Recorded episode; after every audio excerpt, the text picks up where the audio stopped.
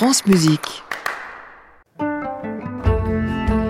France Musique, en piste, Émilie Munera, Rodolphe Bruno Boulmier.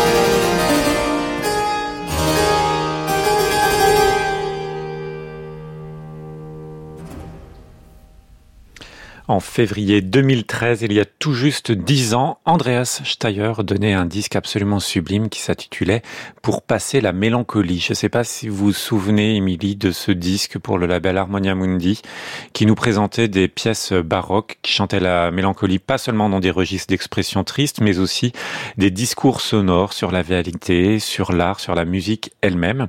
Dix ans plus tard, sort aujourd'hui Méditation, un disque qui ressemble un petit peu à celui-ci. Là, vient d'entendre un prélude et fugue de Johann Gaspar Ferdinand Fischer.